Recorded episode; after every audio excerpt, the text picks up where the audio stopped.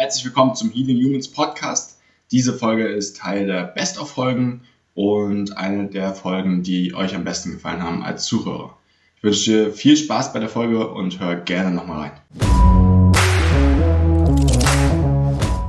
Hi, hier ist Mo und Andy von Healing Humans. Unsere Vision ist es, dass du ein schmerzfreies Leben verdienst. Wir sind seit über acht Jahren in der Sporttherapie tätig und haben einen entsprechend hohen Erfahrungsschatz an einer ganzen Variation von Bewegungsproblemen kennenlernen dürfen. Diese Erfahrung wollen wir in diesem Podcast mit dir teilen, damit du mehr über dich und deinen Körper verstehst und dir eventuell sogar sofort selbst helfen kannst. Wichtig dabei ist, dass wir die professionelle Einschätzung eines Arztes nicht ersetzen und keine Haftung für deine privaten Tätigkeiten übernehmen. Bei besonderen Wünschen oder Anliegen schick uns eine Mail an moritz at healinghumans.de und jetzt wünschen wir dir viel Spaß.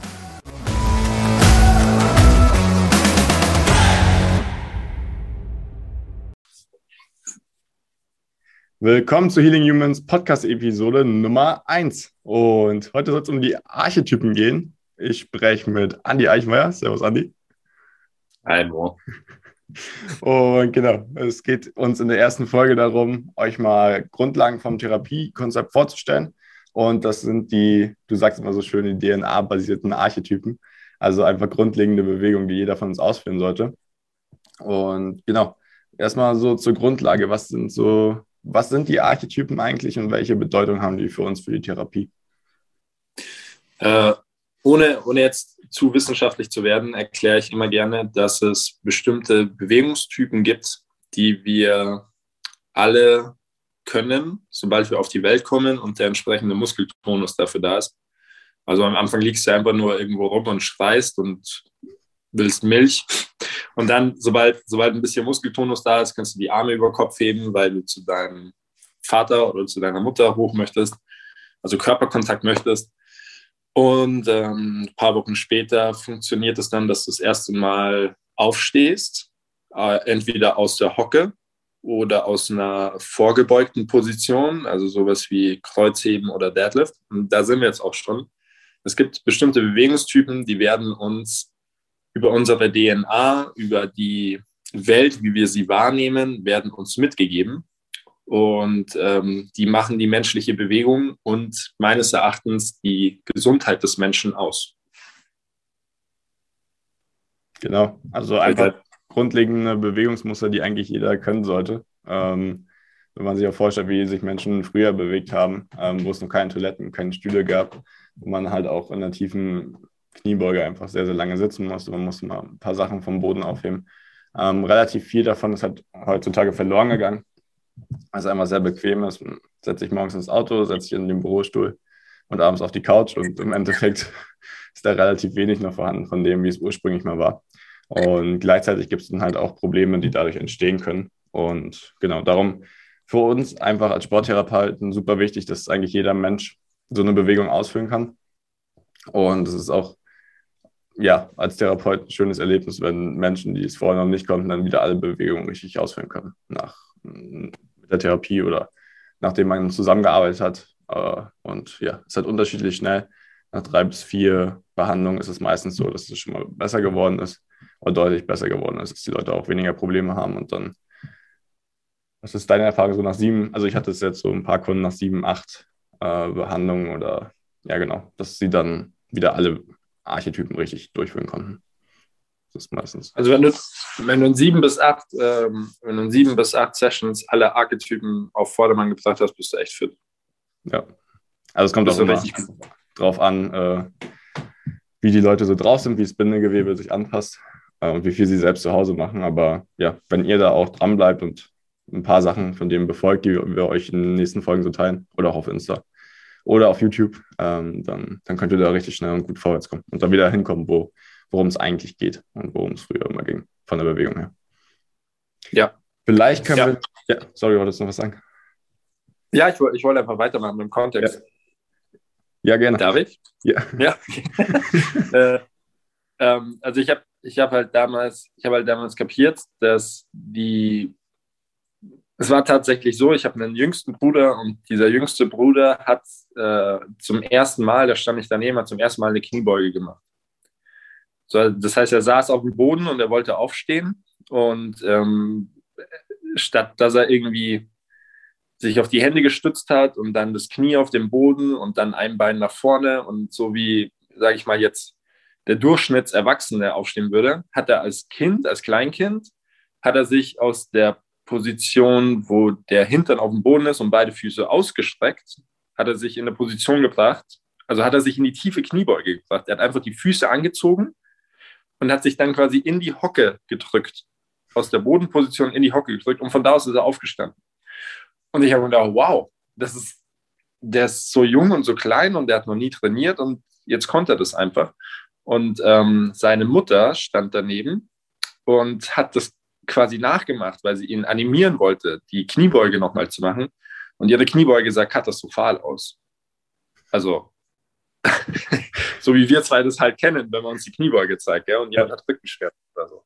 Genau. Und dann, also das, das war tatsächlich so dieser Schlüsselmoment für mich, wo ich mir gedacht habe, krass, da, da ist ein, ein, Kleinkind, also unter einem Jahr, und kann eine perfekte Kniebeuge. Und dieser erwachsene Mensch mit allen koordinativen Erfahrungen und, und auch Leistungen, die er bringen musste und ähm, Training, also der Alltag trainiert einen ja auch, kann das, kann das nicht, schafft das nicht.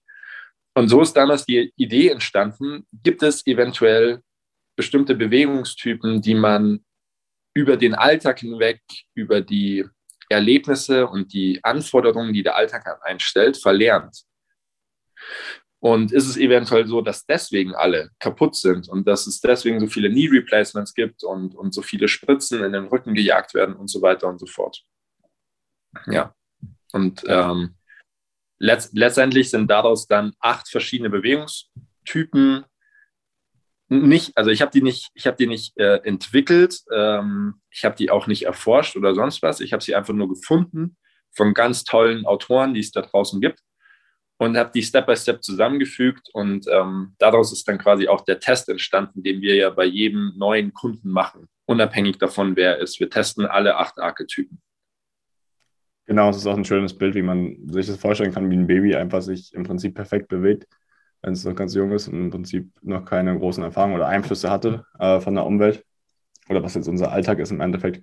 Und dann die Erwachsenen, wie ich es gerade schon angesprochen hatte, wo wir einfach viel Bequemlichkeit haben, viel Sitzen dabei haben und wie die Anpassungen dann sind, dass sowas dann halt nicht mehr funktioniert. Und im Endeffekt ist das auch Grundlage von allem, wie du schon gesagt hast. Wir testen die Sachen dann, wir testen diese acht Bewegungen und schauen dann, okay, kannst du die durchführen oder kannst du sie nicht durchführen? Und dann dementsprechend gibt es meistens auch Probleme genau an den Stellen, oder bei spezifischen Sachen, die dann einfach nicht funktionieren, wenn man Probleme in einer bestimmten Bewegung hat. Und vielleicht könnten wir darauf mal kurz eingehen.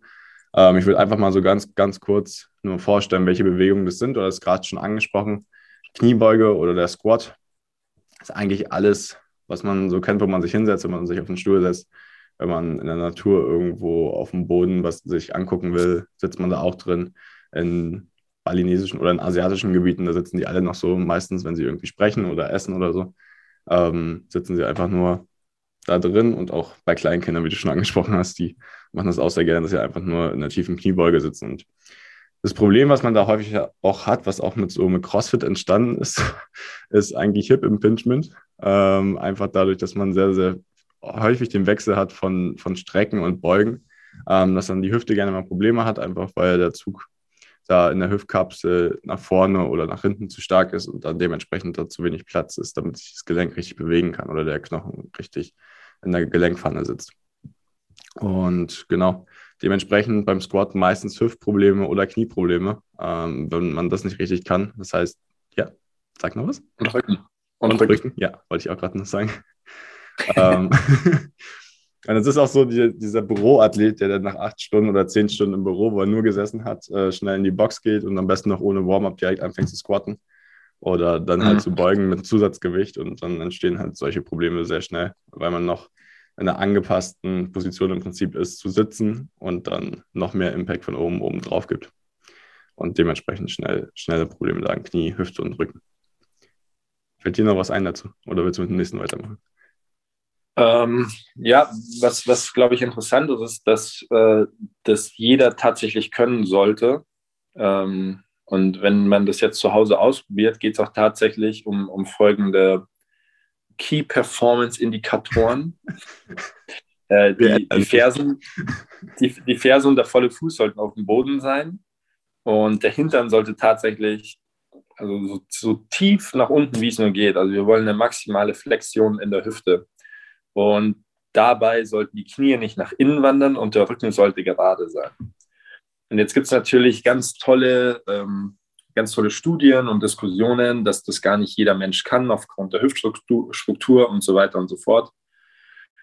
Und die Studien kennen wir auch, also die sind uns bewusst. Nichtsdestotrotz stellen wir halt immer wieder fest, dass der Mensch, also oder, oder dass fast alle Kunden, bei denen wir den Squat therapieren, das dann letztendlich können, unabhängig davon, was sie für eine Hüftstruktur haben.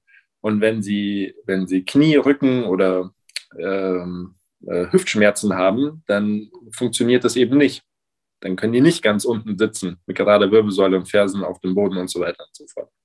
Das heißt, wenn man das zu Hause ausprobiert, vielleicht mal ein Foto von sich selbst machen lassen oder im Spiegel anschauen, hey, ist mein Rücken eigentlich rund, wenn ich da unten sitze? Und wenn das so ist, kann man fix davon ausgehen, dass Rückenschmerzen, Knieschmerzen etc.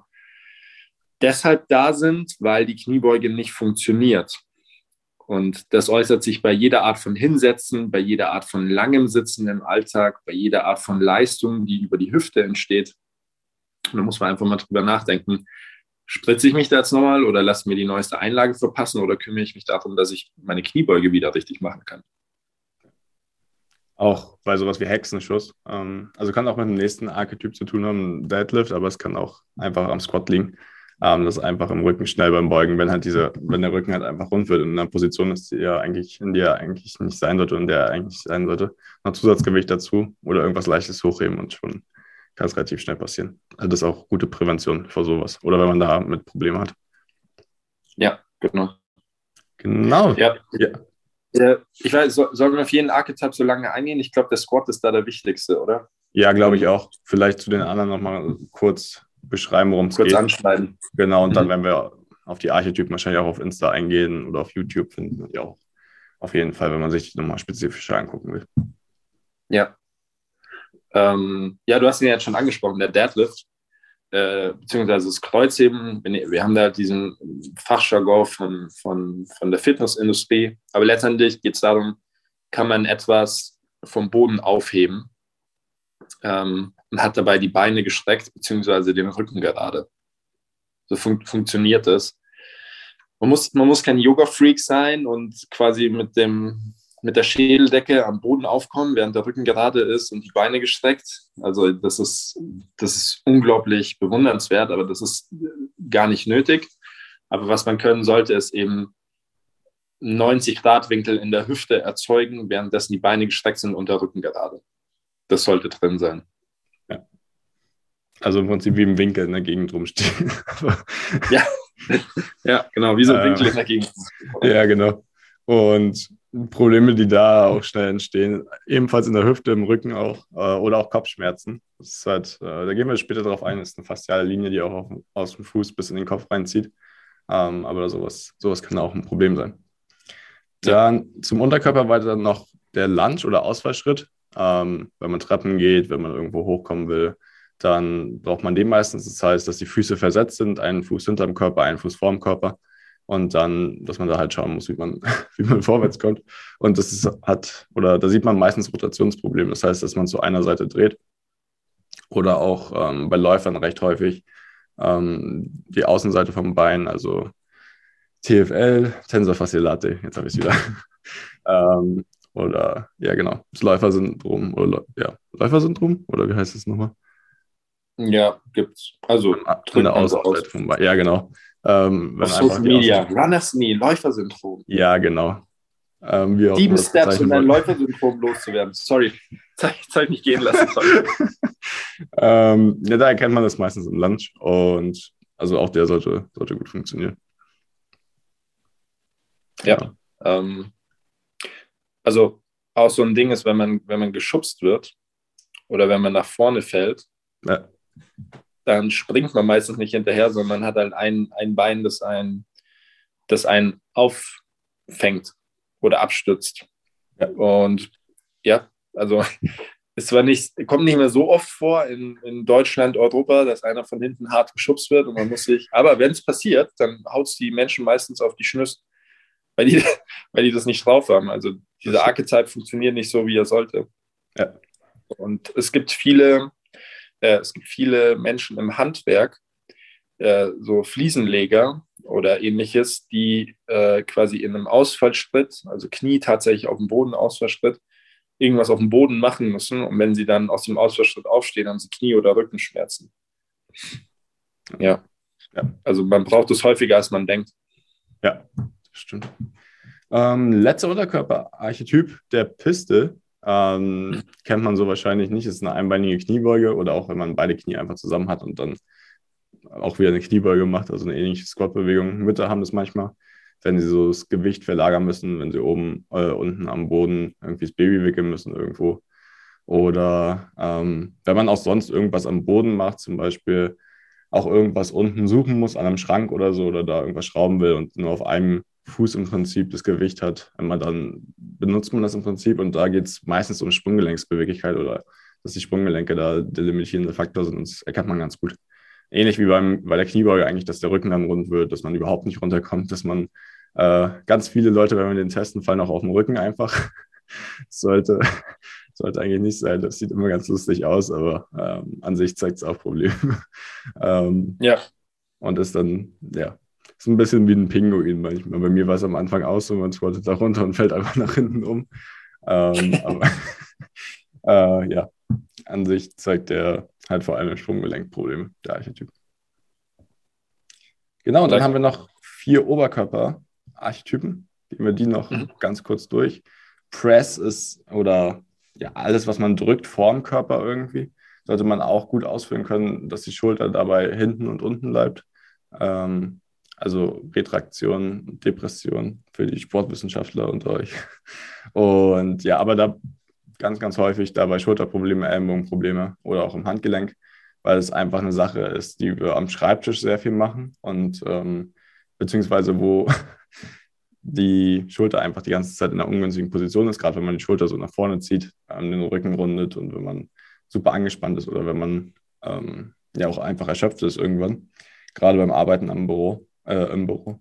Und da der Press ziemlich häufig benutzt. Oder der Disco-Pump, weil der den ganzen Tag nur bencht oder dreimal die Woche bencht, da könnte es auch zu Problemen werden.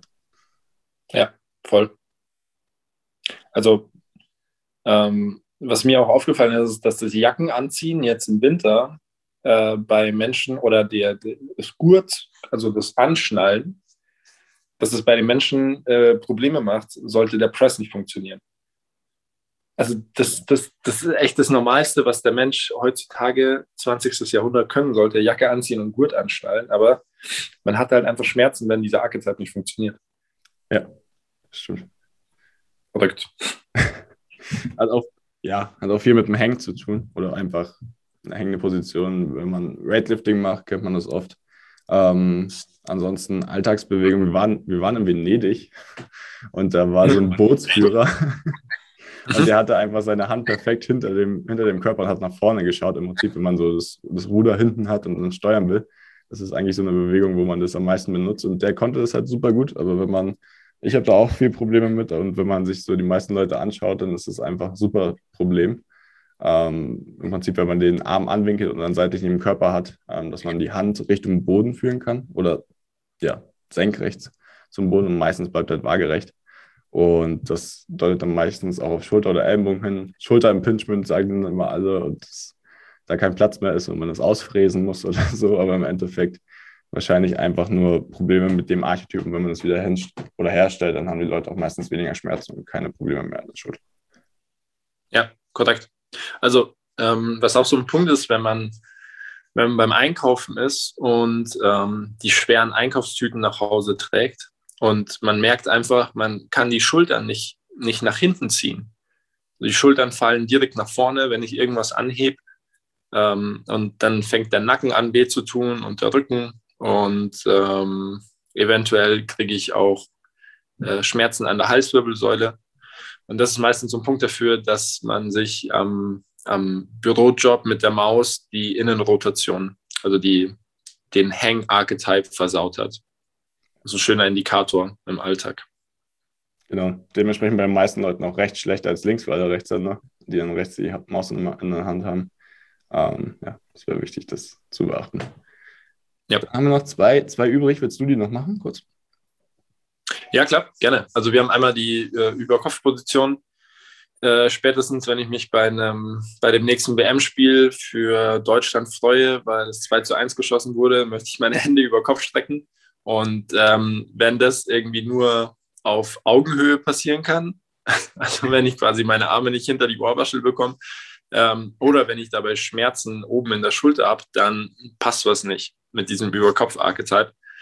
Ähm, allgemein, spätestens bei einem Umzug, ist es dann vielleicht so, dass ich irgendwas Schweres ins obere Regal stelle und ähm, komme komm nicht in diese Position und kompensiere das in der Wirbelsäule und dann macht es zack und irgendwas ist mir in den Rücken gefahren. Und das hat gar nicht so viel mit dem Rücken zu tun, das hat eher damit zu tun, dass meine Überkopfbewegung nicht richtig funktioniert und ich das Ganze in der Wirbelsäule kompensiert habe. Also das kann man kurz und knackig so zum Überkopf-Archetype sagen. Ja. Genau. Oder beim Umzug, und, wenn man Lampen anschraubt. Das habe ich die letzten Tage gemerkt. Hast du gemerkt in der Schulter? Oder? Ja, das merkt man auf jeden Fall. Okay, das.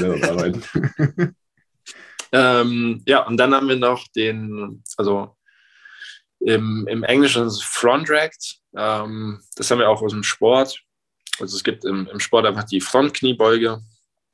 Und da fragt man sich immer, was hat das im Alltag zu suchen? Also warum muss ich das im Alltag können? Ähm, ganz interessant, kurzer Exkurs. Ich war letztens bei der, bei der Thai-Paar-Massage und die drücken deinen Ellenbogen und deinen Arm in die Front-Rack-Position und äh, massieren dich in der Front-Rack-Position. Okay. Also das war super interessant. Ja. Und ich bin mir sicher, die haben, die haben die Fortbildung bei uns nicht gemacht. Ja. Also also auch die, die, diese sehr alte Technik, diese, diese Thai-Massage-Technik, auch die können das und haben das drauf und wissen, was zu tun ist. Auf alle Fälle, spätestens wenn ich mein Handy in der Hand halte, brauche ich die, hey cool, jetzt habe ich ja die Freiheit, das zu zeigen, äh, brauche ich die Front-Rack-Position. Ähm, wenn das mir zu anstrengend wird oder wenn ich da Schmerzen bekomme oder wenn ich den Arm irgendwie abwechseln muss, dann funktioniert meine Front-Rack-Position nicht und ja, dann sollte ich mich per Healing Humans Therapie drum kümmern. Das hast du schön ausgedrückt. Ja, auf jeden Fall. Also, wenn ihr da auch irgendwie Probleme habt, gerne kommentieren, gerne mal anrufen oder Bescheid sagen einfach und dann kümmern wir uns darum. Oder einfach weiter dem Podcast folgen und dann bekommt ihr auch noch wertvolle Tipps, wie ihr das auch selbst vielleicht lösen könnt. Genau. Jawohl. Dann war es das erstmal zu den Archetypen. Und beim nächsten Mal geht es dann um Faszien. Ähm, das ist auch ganz, ganz wichtig für, für das Therapiesystem und da vielleicht auch die Verbindung zur Thai-Massage, wieso die das machen. Ähm, auch viele Verbindungen zu diesen äh, älteren Methoden, wo es viel um Meridiane geht und da haben die auch eine Verbindung zu. Okay, dann vielen Dank für die Super. Folge, Andi. Und dann bis nächste Danke. Woche. Danke. Jawohl, alles klar. Ciao. Das war's auch schon mit der heutigen Folge. Ich danke dir, dass du eingeschaltet hast und hoffe, dass wir dir weiterhelfen konnten, schmerzfrei, beweglich und fröhlich durch deinen Alltag zu kommen. Solltest du es noch nicht getan haben, bitte gib uns eine 5-Sterne-Bewertung, teile den Podcast, damit wir mehr Menschen erreichen können und mehr davon profitieren von unserer Vision, schmerzfrei zu sein. Solltest du Fragen oder Feedback haben, schick mir das Ganze bitte an moritz at healing-humans.de und ich beantworte dir das Ganze und baue es in den Podcast mit ein. Damit danke ich dir, dass du eingeschaltet hast und wünsche dir eine gesunde und schmerzfreie Woche. Hoffentlich hören wir uns bald wieder.